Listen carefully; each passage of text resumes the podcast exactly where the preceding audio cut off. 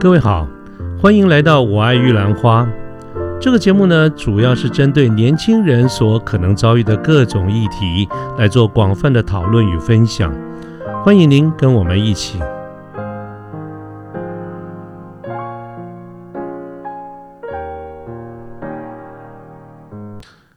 各位晚安，我是卢天记。现在是民国一百零九年的十月六号星期二的晚上。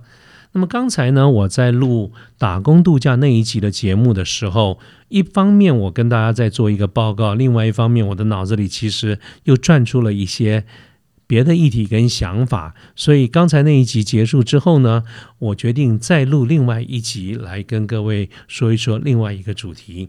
那这个主题呢，仍然是跟我们朋友啊，大家在工作上面是有关的。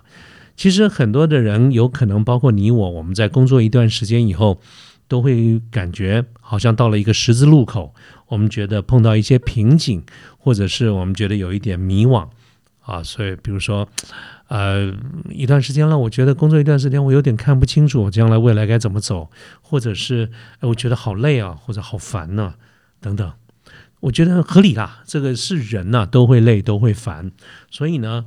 当我们真正如果我们在工作一段时间以后，觉得自己碰到了一个瓶颈，碰到了一个十字路口，那么确实我们应该要停下来，停看听，甚至于必要的时候，我们要考虑要不要转个弯，换个别的路走。比如说，要不要换个公司啊，或者换个行业啊，或者是我要不要先休息一段时间呢？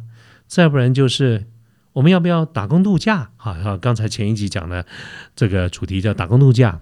或者是我们要不要去进修啊？这是所以这一集呢，我想就这个部分来更加讨论一下。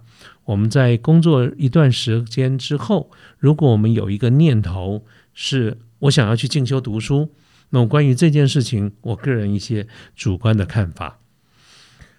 对于这种进修读书哈，我本质上来说，我觉得是很好啊，我觉得蛮好的，没什么不好。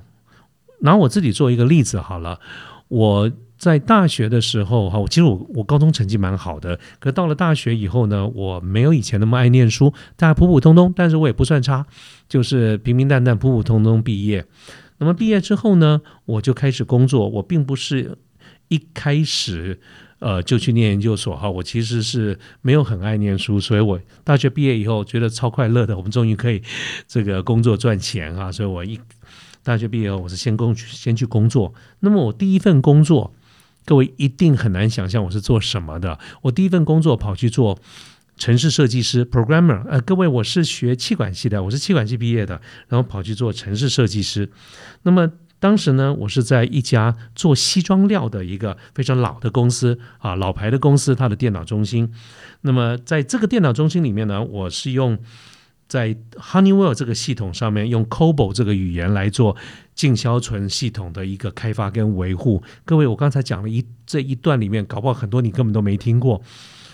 第一个，我刚讲了一家公司叫 Honeywell，Honeywell 是一个电脑公司。可是，在今天来说，我相信绝大多数人，你听到 Honeywell，你会想到什么？你大概想到的都是空气清净机。可是，在当年 Honeywell。它是电脑公司哦，它是一家在技术在市场上面都可以跟 IBM 等量齐观相竞争的一家公司啊，就是做一般我们讲迷你电脑以上啊，各位迷你电脑并不迷你啊，迷你电脑也要上亿啊，所以 Honeywell 是当时的一个呃迷你电脑的公司。那么我的工作的地点呢，使用的就是 Honeywell 的这个系统。那我使用的语言是 COBOL，COBOL 这个语言哈，我相我相信很多朋友也都学过城市设计，可是听过 COBOL 的人现在已经非常非常的少了。COBOL 它其实是一种商用语言，现在大概只存在于某一些已经很老牌的银行系统还会用到 COBOL。可是当年呢，我就是在这个西装布料公司的电脑中心里面，我们在 Honeywell 的系统上面。用 COBOL 系语言来做进销存的开发跟维护，那么这个工作呢，其实我做了呃将近一年左右，那我实在受不了了，我就离职了。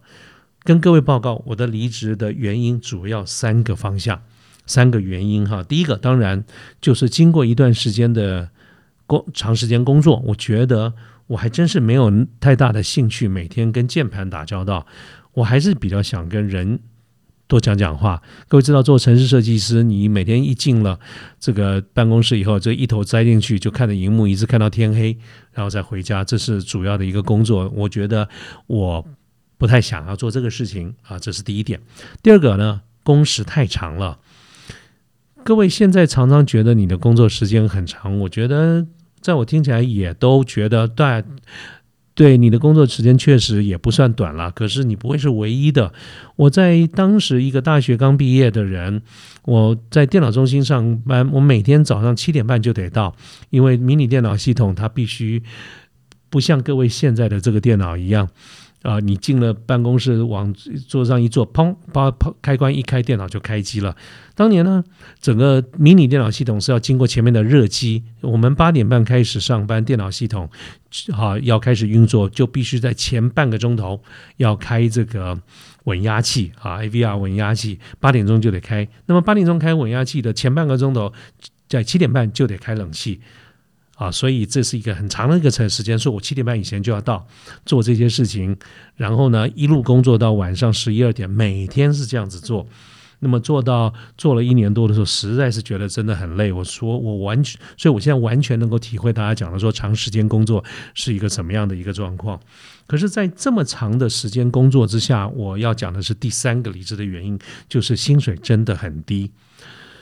我在民国七十二年的时候大学毕业，在那个时间点，当时的大学生毕业之后的一个主流的行业，就是差不多就呃，就是像现现在这种啊，当时就存在的大同啦、生宝啊、歌林啊这些公司，这些公司都是当时的主流行业、热门的选择，就相当于今天。各位毕业以后，如果你说，啊，我去华硕，我去维新，我去 Google，我去哪里，差不多就是这个感觉。所以，在当时的大学毕业主流公司就是这些公司。那么刚进去的时候的一般的薪水，大概在一万三千块到一万四千块钱台币左右，相当于各位现在进了一个公司，大概拿三万啊到三万二左右啊。也就是说，说低没有低到哪里去，说高也绝对不高，大概的主流就在那个一万三、一万四。可是，当我的同班同学当拿一万三、一万四的时候，我在电脑中心做城市设计师，我只拿八千多块钱哦。八千多块钱扣掉劳健保以后，其实也没剩多少了。呃，当年没有健保了哈，就是扣掉劳保以后，但没多少钱。那么我工作非常的努力，三个月以后加薪才加了一千块钱，好不容易从八字头变到九字头，然后扣掉劳保以后又调回八千多。各位想想看。其他的同学都在一万三四千块钱，我拿八千多，然后我的工时比他们长，然后我又做了一份不喜欢的工作，所以我大概一年之后，我就发愤图强，我去念了一个月的书，辞职念了一个月的书，然后我就考上研究所，我就去念研究所了。这是我当时的一个一个经过哈。那么跟大家分享一下我当时这样的一个原因主这个这个经过主要的一个原因，就跟各位说明一下。我为什么觉得进修其实蛮好的？但是呢，就是说我们一定要一定要注意一件事情，就是进修主要的一个目的是什么？你是要为了求知吗？也就是说，大家工作一段时间，我刚刚有讲过，我之所以会谈到这样的一个话题，是因为呃，朋友工作了一段时间以后，开始来想我要去念书，那么我就会问他，你的目的是什么？这种通常目的不外乎几个：第一，我觉得我的知识不够，我想要去念书，得到更多的知识，我想增广见闻，这是一种目的。第二，有的人认为我去再进修一个学位，我是希望能够啊把这个学位作为我在职场上往上爬的一个晋升阶，是因为我希望比较有好的学位。那第三个目的呢，就是我希望建立人脉，希望认识更多的人，将来在职场上、在生意上能够彼此的互相帮忙。第四个目的跟第五个其实差不了太多啊，就是有有人觉得我工作一段时间我累了，我要休息，或者更直白一点的讲，就是我上班好烦，我想逃避一下。所以刚才讲的这几个目的，我觉得都没有问题，都 OK。我们可以因为求知，因为要让学历更漂亮，作为职场的晋升阶，我可以为了要建立人脉，我要逃避，我要休息。好，但是呢？如果是这几个目的的话，我们回过头来看看，好，这个所谓的我要再去进修，到底有哪一些选择？我也根据这样这几个目的，我大概列了一下可能的这个选择哈。第一个，当然就在刚才前一集的节目里面，我谈到的打工度假啊。那么我的看法都已经在前一集谈了，我就今天不再说了哈。打工度假本身它是一种社会大学的这个概念，我觉得蛮好的。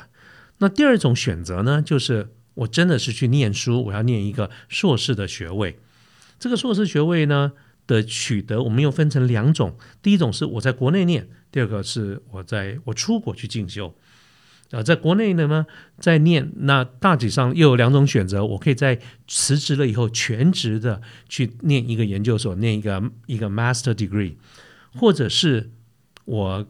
不放弃我的工作，但是呢，我选择所谓的在职班，我就运用下班的时间，运用平常 weekend 的时候来来来进修啊。这个是在国内念念一个学位的一个选择。如果我们要出国的话，那当然啊，必势必得全职了哈，就是至少工作也得也也得辞掉嘛，所以我们才能够全心全意的，就是出国读书。所以读书我是第二个选择。那大致上来说是这几个方向。那么，如果从大家要考虑说我要不要再进修的话，我觉得顺着刚才的这个，我们到底是要打工度假呢，还是在国内念书，还是出国念书之外呢？我觉得还要再考虑一件事情，就是你要念什么样的一个科系，跟什么样的一个方向。那么这一点呢，我为什么会特别提出来？是因为我自己回顾一下，我当时念完大学。之后我再去念研究所中间的一些过程，我觉得如果我还有机会重来的话，我可能会做不同的选择。我跟大家报告，我自己大学本身是念气管系的，然后我的研究所我念的又是气管硕士 MBA。那我必须要说一件事情，就是如果我们客观的来看的话，我研究所其实这这个过程中其实没有增长，没有增长很多的这个学问。当时呢，我念研究所的时候，呃，这个我同班的同学里面，大概商学院毕业的只有我，其他的同学都是什么理工科的，念化学系的，念电机系的。所以，当他们开始接触到硕一研究所一年级硕一的这个课程，念一些最基本的行销管理啦、四 P 啦、SWOT 啦、STP 啦这些名词。这些同学们都觉得非常的兴奋，他觉得哇，这个眼界开了一个新的眼界，原来啊，商业上有这么多的这些看法，觉得十分的有趣。可是各位，我刚才念的这些名字，对一个大学念气管系的人来看，其实是老生常谈，常谈啊，甚至于根本就是我们大一所念的这些东西。我其实可以说，我在研究所里面所念的这些科系，不管是课上课。包括这些学分，不管就广度、深度来看，甚至还没有在我念大学的时候多。所以我自己觉得，我后来有这种感觉，所谓的 MBA，所谓的这种气管硕士啊，比较理想的是给谁呢？是你大学有一些专业的课程啊，你是一些专业的科系，不管是理工或什么样的一个专业的科系，啊，这种专才教育念过以后，MBA 给的是一个通才的教育。是一般一个所谓的一般 general 的 management 这样的一个方向。我自己是气管系毕业的，坦白说，我就没有，我就不应该，或者我现在都会跟人家建议，如果你本身是大学念商学院的话，我觉得那倒还真的是可以慎重考虑，是不是一定要去念 MBA，还是其实我们可以念一些别的比较特殊的。比较 specific 一点的，比如说我身边也有同朋友们去念法律相关的这个这个研究所啦，包括科法科技法律也是我觉得蛮推荐的啊。我为什么会特别推荐科法的原因，是因为各位可以看到，其实就很多情况而言，科技人不懂法律，法律人不懂科技，所以如何搭起这两边的桥，我觉得是一个蛮重要的一个议题哈。当然，我个人主观了。好，那。另外呢，还有几个要考量的一件事情，当然就是说，还有就是你到底是什么时候、什么时机要可以要去进修。我刚才提到了，就是工作工作一段时间以后，选择去再进修、再念书。那到底这个时机是什么时候？这个要看你的选择。比如说，当如果你选择的路是打工度假的话，我想大多数的国家有对于打工度假的限制，大概都是在三十岁以下才有这样的一个资格，所以你必须得迁就这件事情。所以你恐怕工作不了多，没有多久的时间，你也就你也就得赶快去。啊，申请打工度假了。那如果你说不是，我是要去念书的话，那这个念书，不管是在国内国外，不管是我们全职或者是念在职班，我我我我给大家的一个建议跟看法是这样子的哈。除了刚才我刚有一个建议说，你要不要选择一些比较比较特定、比较 specific 一点，不一定唯一的选择叫做 MBA。我看很多人都说，哎，我要去念个 MBA 啊，那么。其实，其实从方向来看的话，选择一些比较特定的，或许是一个考量。另外呢，就是如果有机会的话，何不让公司送你去念 MBA 或者 EMBA 啊？就是说，如果我们在公司里面是呃是得到公司的赏识，得到公司的支持的话，我也看过身边不乏有这种例子，是公司赞助的，公司支持这件事情。那我觉得就很棒。各位，你不要认为你是念了在职班，就一定是晚上上课或者周周末上课哦。我们身边有朋友念的是在职班，可是不得已有的时候还是会在白天上课，不多就是了啊。所以你多多少少对工作还是有一些影响。所以能够得到公司的支持，甚至公司在经费在预算上面的一些贴补，我觉得都是好事的。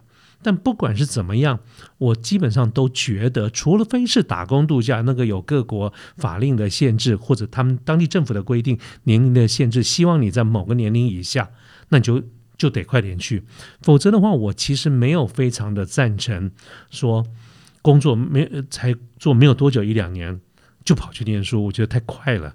如尤其是你如果要念啊跟管理有关的这些硕士的这个学位，多一点的工作经验。我觉得在念同样的一些课本的时候，体会就会比较多一点。好，所以我觉得就时机来看的话，或许到也不用太过于着太急的马上去念。刚才我跟各位报告的就是说，如果说我们要在进修的话，有几个选择哈，打工度假啦，出国念书，在国内念书，要考虑你所选择的这些系所的方向，跟注意什么时候去念书是比较好的时机之外，我觉得对于整个进修这件事情呢，也应该要有一点正确的期待。各位，当我在讲到正确的期待的时候，有的时候你就会发现，我其实是在某些地方可能多少要泼你一点冷水。那么我这边讲的正确的期待分成几个部分。第一个，财务，念书啊，什么都好，就是有一件事情对你会有个影响，就是钱，至少你就没时间赚钱了。所以，我们今天到底去念书的时候要考虑哪些事情？在财务面，先得考虑你现在有多少存款。啊，因为你就是得花钱嘛，所以呃，这个你有多少存款？你过去的工作中你存了多少钱？再来呢，你目前有没有一些负担，尤其是财务上的负担？这个负担呢，就包括你有没有车贷，有没有房贷，有没有学贷，还有更重要的，你要不要养家？如果你有这些的话，坦白说。如果这些压力很大的话，那么我们面对现实，恐怕你还没有那个 luxury 要去念书。你必须得考虑，你也就是得有钱进来，否则你怎么付这些贷？啊，刚才讲到一堆的贷，车贷、房贷、学贷，还有包括养家需要的一些费用。那么再来一件事情呢，就是财务上的一个考量，就是我们要算一下这个损益两平点，也就是说，我们投入跟产出什么时候回收？各位知道，念书要花钱的，尤其是去国外念书。我跟各位报告一个数字，这个数字是来自于很多出国的朋友啊，大致上来说不会差太多。我们不管你到欧美到哪里去念书哈，英国、美国都差不多。大概来说，假设你不打工啊，我们就全职的念书，时间一年半到两年多一点，大概两百多万、两百五十万跑不掉，两百到两百五十万是绝对跑不掉的。啊，也就是说，我们如果要做了这件事情，两百五十万没了。但是如果你希望经由在国外镀金，回来以后身价大涨，使得我们的薪水会多很多。这件事情，我觉得你好好考虑一下。至少我所碰到的这些从国外回来的人，没你的薪水能够不要说多了哈，你比在没有出国之前多两万好了。你花了两百五十万的千期投资，然后每个月薪水多两万，你至少要一百二十五个月才能够把这笔投资捞回来。一百二十五个月什么概念？十年呢？如果你回来以后薪水只比出国前多一万。那么这两百五十万的投资，你要两二多少？两百五十个月就是二十年才捞得回来。各位想也知道，那根本不可能嘛。我们在进入职场的前面的一两年，我们靠的是学历，可是，一两年之后，学历就没有那么重要了。我们看的是表现，好，所以学历不是一个万年万灵丹。如果我们寄望于公出国念书，镀了金回来以后，薪水大涨，而把这个投资捞回来的话，我觉得你恐怕失望的层面会比较多。但是如果你说出国念书，不单只是这个，我还希望能够多多多多的增广见闻，那这个我就没话讲，这个我觉得是 OK 的。好，这是我刚才讲到我们选择。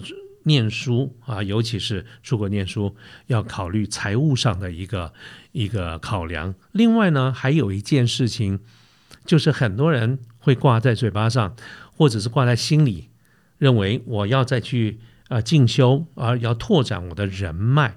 那这个人脉这件事情，哈。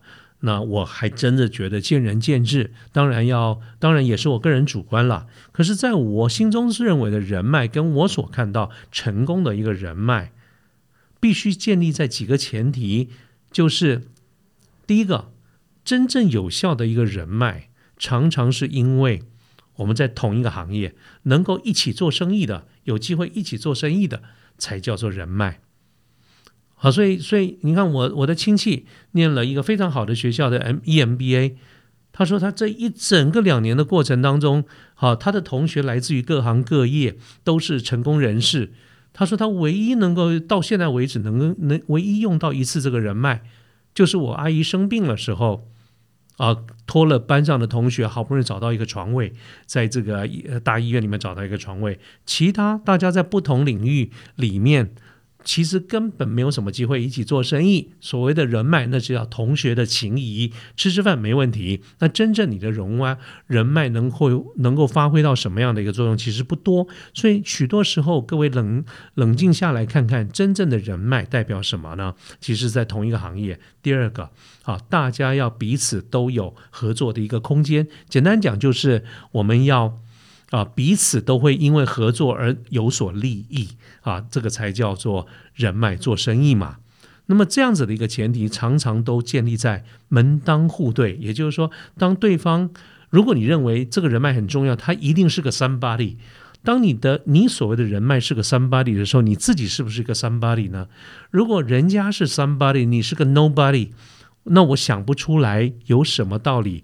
好，别人要呃，你有便宜让你占，而你没有什么便宜让别人占。我觉得那个并不这样子的话就不存在一个彼此合作的一个基础哈。所以我觉得人脉这件事情，如果它真的是要有用的话，啊，门当户对，彼此有利啊。之余，第三个做法就是你要先经营自己，先让自己处在一个好的一个位置哈。更现实一点讲，就是说我们也。